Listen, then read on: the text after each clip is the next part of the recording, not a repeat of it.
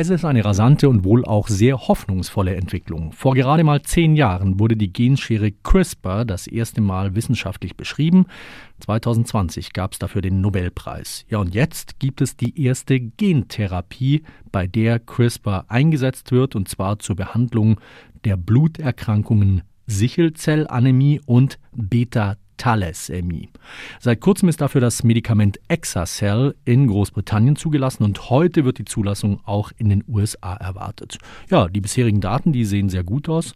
Den behandelten Patienten, denen scheint es nach der Behandlung deutlich besser zu gehen. Aber der Einsatz von CRISPR, der ist auch nicht ohne Risiken. Es ist zumindest möglich, dass die Genschere auch an Stellen schneidet, an denen man das eigentlich nicht wollte. Das heißt, es könnten auch Gene zerstört werden, die noch eine Funktion hatten, mit denkbar schweren Nebenwirkungen. Gentherapie mit Hilfe von CRISPR. Hintergründe dazu von Veronika Simon aus der SWR Wissenschaftsredaktion. Eine Gentherapie macht man nicht mal ebenso. Der Aufwand ist groß, die Unsicherheit auch. Doch bei manchen Erkrankungen ist der Leidensdruck so hoch, dass manche Betroffene all das in Kauf nehmen würden.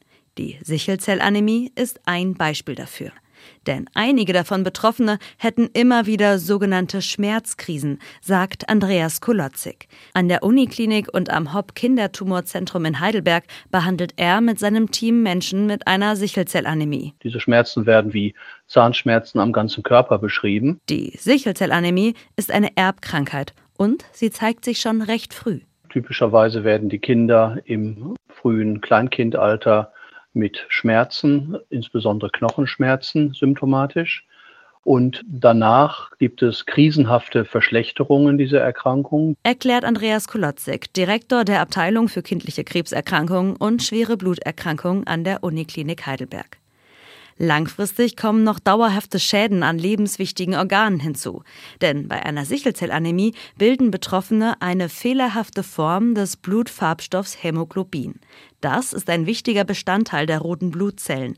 Er ist zuständig für den Sauerstofftransport von der Lunge zu den Organen. Normalerweise sind diese roten Blutzellen rund und biegsam. Das ist bei der Sichelzellanämie anders, erklärt Andreas Kolotzek. Der Grundmechanismus dieser Erkrankung ist der, dass die roten Blutzellen starr sind und deswegen in den kleinen Blutgefäßchen sozusagen stecken bleiben und dann ganz kleine Infarkte generieren. Das passiere jeden Tag. Schwer betroffene Patientinnen und Patienten brauchen immer wieder Bluttransfusionen. Doch jetzt gibt es eine weitere Therapieform eine Gentherapie, durch die der Körper wieder funktionsfähiges Hämoglobin herstellen soll. Das Besondere? Das erste Mal wird hier die Genschere CRISPR-Cas eingesetzt.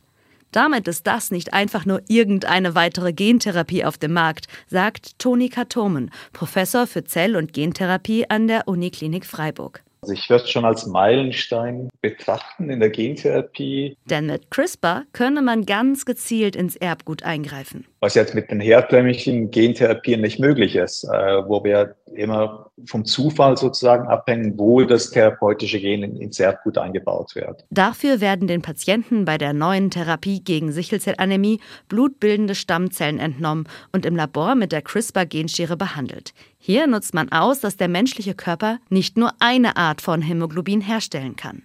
Vor der Geburt bilden Babys nämlich eine andere Version, das sogenannte fetale Hämoglobin. Dessen Gene sind nicht betroffen von den Gendefekten, die zu der schweren Erkrankung führen. Aber die werden nach der Geburt nach und nach ruhig gestellt. Die Gene für den fetalen Blutfarbstoff werden nicht mehr abgelesen. Normalerweise. Denn bei der neuen Gentherapie werden die verantwortlichen Hemmstoffe zerstört. Danach können auch Erwachsene die Gene für das Hämoglobin der Ungeborenen ablesen. Sie stellen wieder funktionsfähige rote Blutkörperchen her. Allerdings müssen vorher ihre bisherigen Blutstammzellen im Körper zerstört werden. Das geschieht durch eine Chemotherapie. Erst dann können die veränderten Zellen übertragen werden. Der Aufwand für die Patienten und Patientinnen ist also hoch. Und noch kann man auch nicht ausschließen, dass die CRISPR-Genschere Nebeneffekte hat. Denn in den Zulassungsstudien wurden die Probandinnen und Probanden bisher nur über vier Jahre nachbeobachtet. Toni Katomen. Das ist noch relativ kurz. Äh, was erfreulich ist, ist, dass man in diesen vier Jahren keine schweren Nebenwirkungen beobachtet hat. Auch das ist ein Erfolg. Und äh, jetzt müssen wir halt schauen, was passiert in den nächsten fünf bis 15 Jahren, sage ich mal. Bei anderen Therapien habe es Fälle von Leukämien gegeben, die durch die genetische Behandlung ausgelöst wurden. Ob das auch bei der neuen CRISPR-Therapie auftreten kann, müsse man abwarten, so Toni Katum. Doch bisher gebe es keine Anzeichen dafür. Neben den medizinischen Fragen werden jedoch auch die Kosten der Behandlung diskutiert werden. Mit zwei Millionen Euro müsse man für die Behandlung von einem Patienten rechnen, schätzen Fachleute. Da müsse sich die Gesellschaft überlegen, wie viel sie bereit ist, für eine solche Therapie zu zahlen, sagt Toni Katomen. Für die Weiterentwicklung von neuen Behandlungen sei es aber wichtig, dass sich die Sache für die Firmen lohne.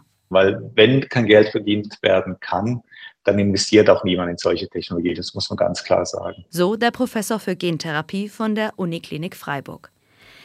Die Hoffnungen in die neue Therapie sind groß, denn in den Studien zeigte sich eine sehr hohe Wirksamkeit. Die Studien, die durchgeführt worden sind mit dieser Therapie, haben gezeigt, dass ungefähr 95 Prozent aller Patienten, die so behandelt worden sind, nachher überhaupt gar keine von diesen Schmerzkrisen mehr haben. Das ist natürlich für die Patienten eine wunderbare Nachricht. Findet Andreas Kolotzig von der Uniklinik Heidelberg. Und auch der Gentherapie-Experte Toni Katomen schaut zuversichtlich auf die CRISPR-Gentherapien. Es sei recht wahrscheinlich, dass noch im kommenden Jahr weitere wirksame CRISPR-Medikamente zugelassen würden. Und das nur rund zehn Jahre, nachdem die Genschere das erste Mal beschrieben wurde.